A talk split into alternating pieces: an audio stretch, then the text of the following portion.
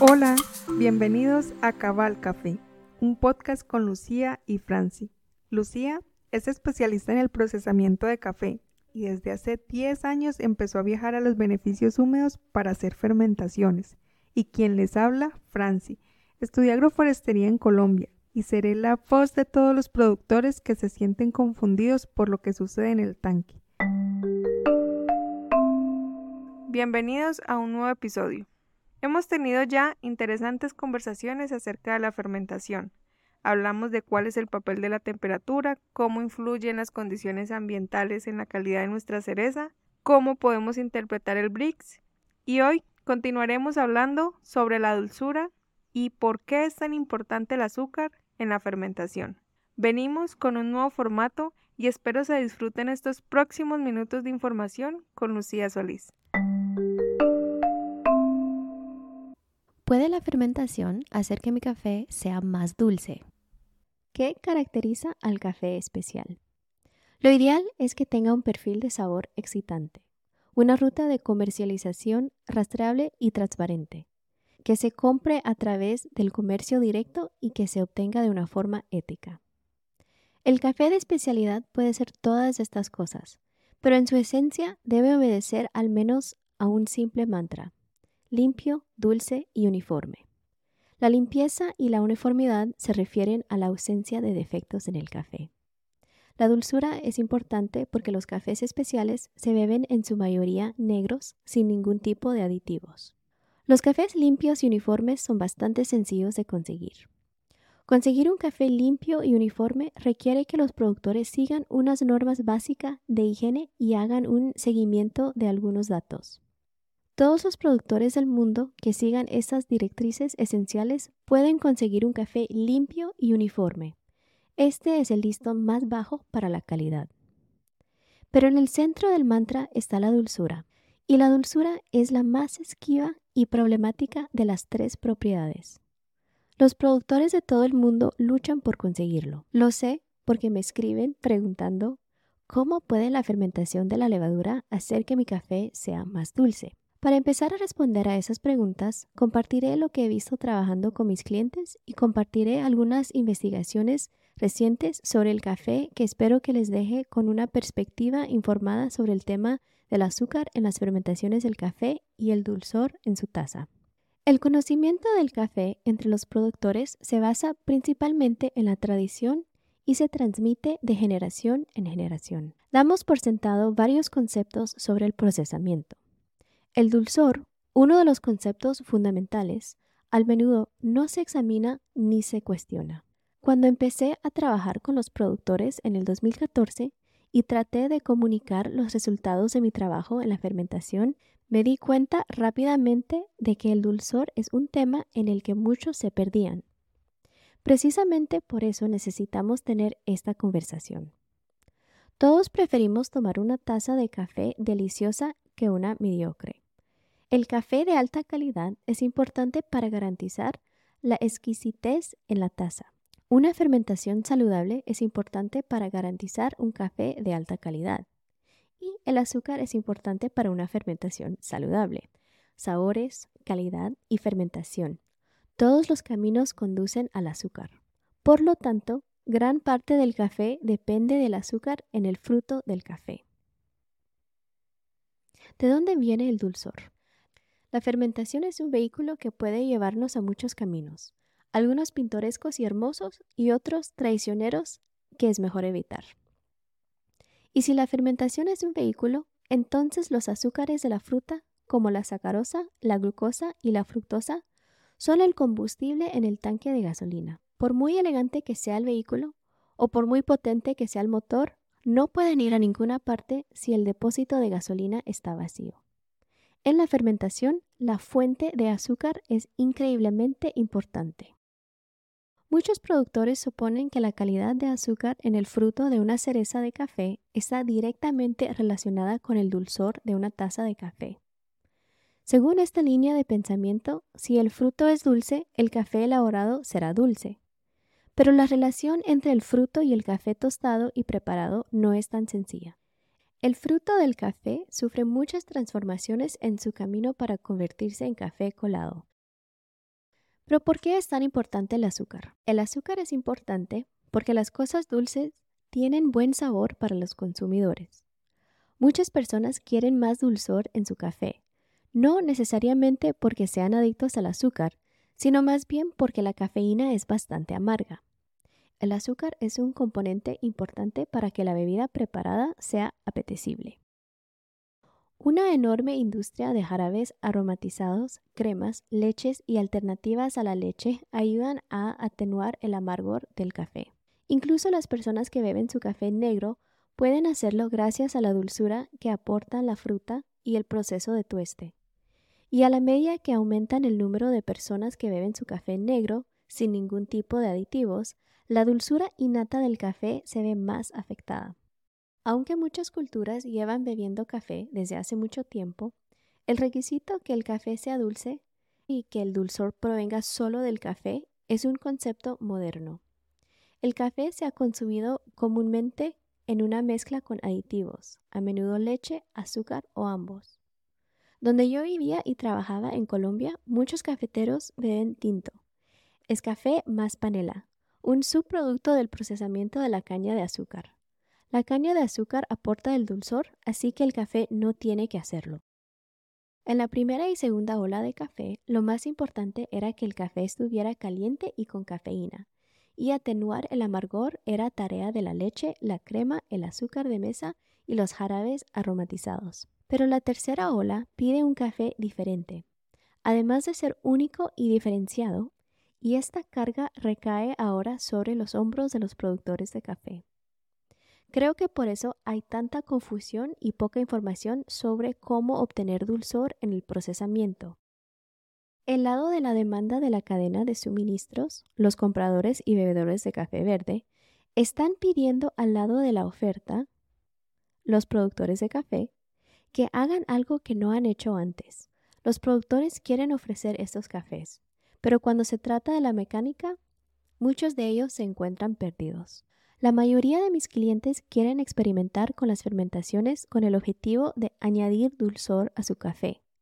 Las fermentaciones prolongadas pueden añadir acidez al café, pueden añadir cuerpo y textura a la sensación en boca, pueden añadir notas de sabor afrutado o floral, pero pedir más azúcar a una fermentación es como pedirle al sol que brille por la noche. La fermentación se produce porque la levadura consume el azúcar disponible en la pulpa y el mucílago pegajoso para crear los compuestos de sabor, los ésteres, los tioles y los polisacáridos que proporcionan la sensación en boca.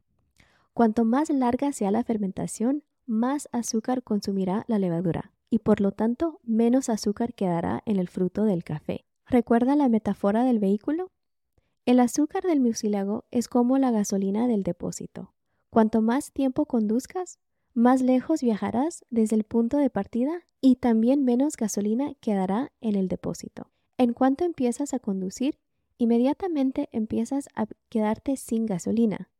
Del mismo modo, en una fermentación siempre se está acabando el azúcar. Esperar que la fermentación aumente el dulzor de café es como esperar que conducir más tiempo y más lejos ponga más gasolina en el depósito. Se pide a los productores que consigan fermentaciones largas y más dulzor. Es una tarea sumamente difícil. Si tienen suerte y logran esta combinación de factores, a menudo es en un microlote y es muy difícil de replicarla a escala. Esto significa que se dedica mucho más esfuerzo a la elaboración de lotes de cafés más pequeños. Tal vez usted sea un profesional de café experto y ya sabía esto. Mucha gente en la industria del café sabe que los cafés fermentados y lavados consumen el azúcar de la fruta, pero algunos tergiversan esta información sugiriendo que la miel o los cafés naturales son más dulces porque el azúcar de la fruta está absorbido por la semilla en lugar de ser fermentado y consumido o lavado. Sabemos que la semilla del café es permeable. Sabemos que el agua de la semilla se difunde cuando secamos y tostamos el café. Sabemos que las moléculas de cafeína de la semilla pueden difundirse para crear cafés descafeinados. También sabemos que no se trata de una relación unidireccional con sustancias que se difunden fuera del café. Si no tenemos cuidado durante el proceso de, secado, el café puede absorber más humedad de un entorno húmedo y acabar más mojado. Las semillas de café también pueden absorber otros compuestos. Del mismo modo, sabemos que la semilla de café debe absorber los sabores de la fermentación a través de un proceso de difusión. Por lo tanto, es una conjetura razonable que el azúcar del mucílago de la fruta se difunda en la semilla. Sin embargo, cuando examinamos esta suposición más de cerca, se desmorona. Mucha gente cree que los cafés procesados en seco o naturales y los procesados con miel son más dulces porque el azúcar del exterior impregna la semilla. Esto es falso. Lo primero que hay que entender es que los cafés procesados en seco, como el natural o el procesado con mucílago, experimentan una fermentación. Aunque no estemos procesando el café con una fermentación tradicional en tanque, las cerezas del café experimentan una fermentación. Es mucho más lenta que la que ocurre en el tanque con el café despulpado, pero la levadura y las bacterias siguen fermentando o sea, descomponiendo las moléculas de azúcar y convirtiéndolas en precursores del sabor. Los microbios desempeñan un papel en el viaje de la cereza de café para convertirse en una semilla seca. La otra cosa importante que hay que saber es que el azúcar es higroscópico.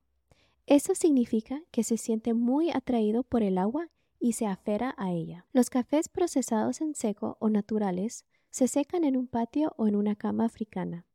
El objetivo del secado de las semillas es conseguir que el agua pase del interior de la semilla al exterior de la misma. Una cereza de café puede comenzar con un contenido de humedad de alrededor de 50 a 55%. Para que sea lo suficientemente estable como para ser enviada a los tostadores de todo el mundo, queremos que el contenido de humedad esté en torno al 10 a 12%.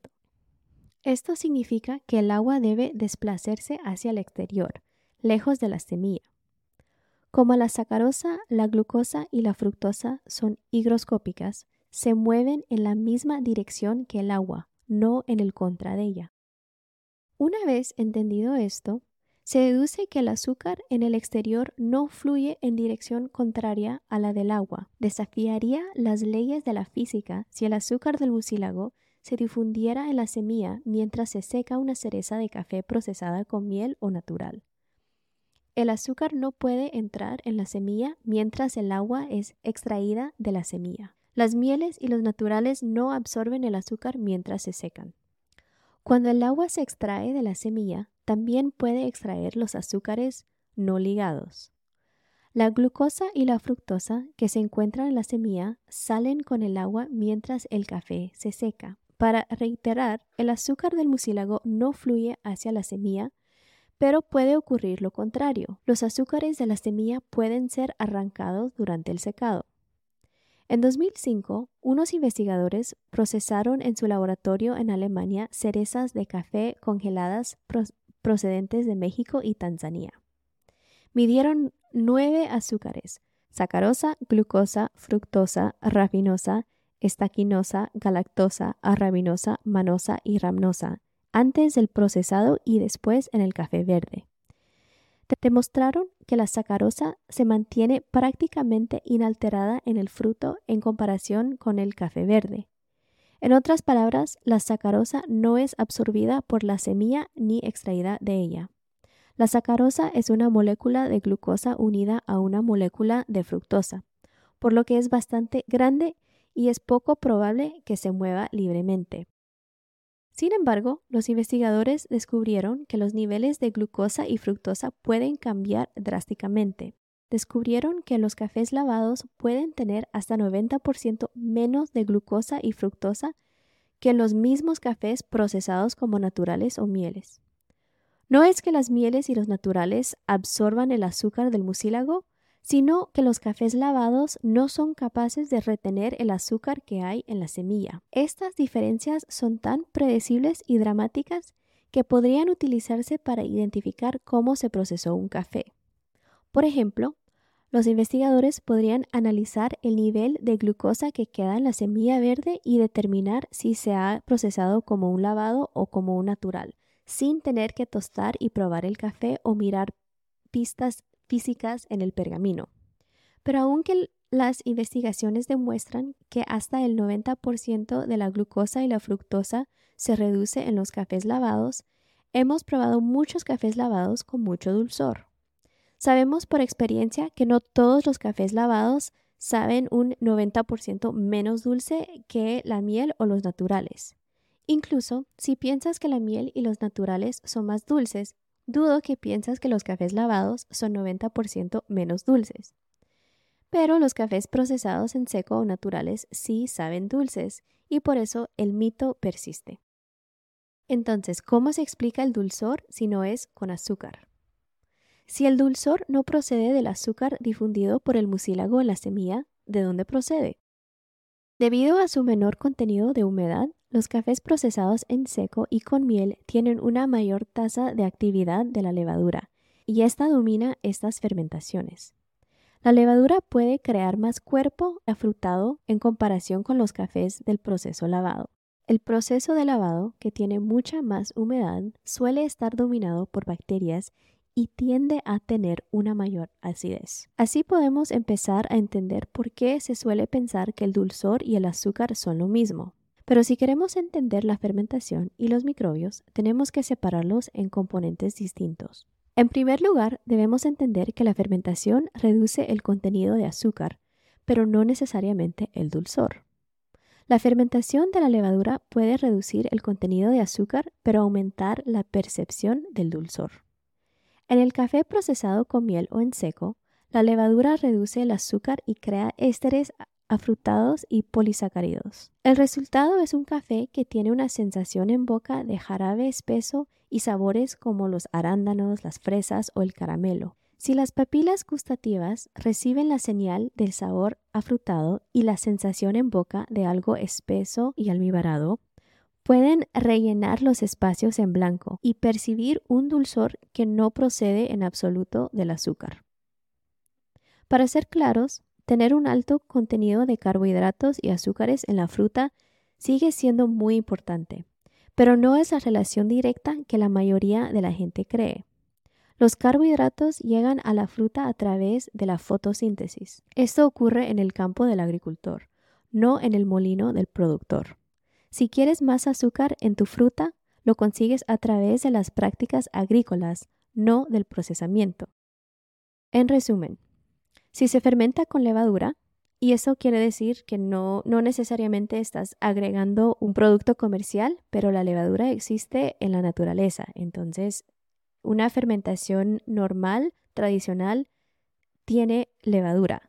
Entonces, si es una fermentación dominada por levadura, siempre se queda sin azúcar.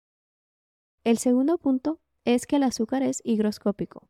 Por lo tanto, es más probable que se una al agua al salir durante el secado de que se desafíe las leyes de la física y se mueva en dirección contraria al flujo de agua. Y el tercer punto es que los cafés procesados de forma natural no son más dulces porque absorben el azúcar en la semilla.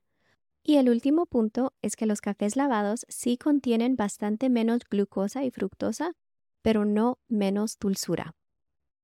Hemos llegado al final de este episodio. Si eres de los que disfruta y prefiere contenido para leer, enviaremos este episodio en versión escrita a los suscriptores de la comunidad en español. Puedes ingresar a lucha.coffee, l u x i a.coffee, y al final de la página encontrarás el espacio para registrar tu correo electrónico. Si deseas conocer más acerca de los fundamentos de la microbiología, en la página web también podrás encontrar un video para productores completamente en español. El precio para acceder al contenido es una escala móvil. Puedes elegir desde cero y el límite lo pones tú. No dudes en echarle un vistazo. Un nuevo campamento de fermentación está confirmado. Se realizará en Antigua Guatemala del 25 de febrero al 1 de marzo del 2024. Es un taller para todos aquellos que desean aprender más sobre la microbiología y la fermentación. Y no te preocupes, no es necesario contar con un nivel avanzado de conocimiento. Al campamento siempre se une una diversa lista de participantes, como productores, tostadores, aficionados y baristas de distintas partes del mundo, lo que se transforma en una valiosa experiencia donde todos son bienvenidos. Si deseas unirte o requieres más información, puedes escribirnos al correo electrónico info.luciacoffee.gmail.com Gracias por llegar hasta aquí. Hasta la próxima. Muchas gracias, Francis. Chao pues. Chao pues.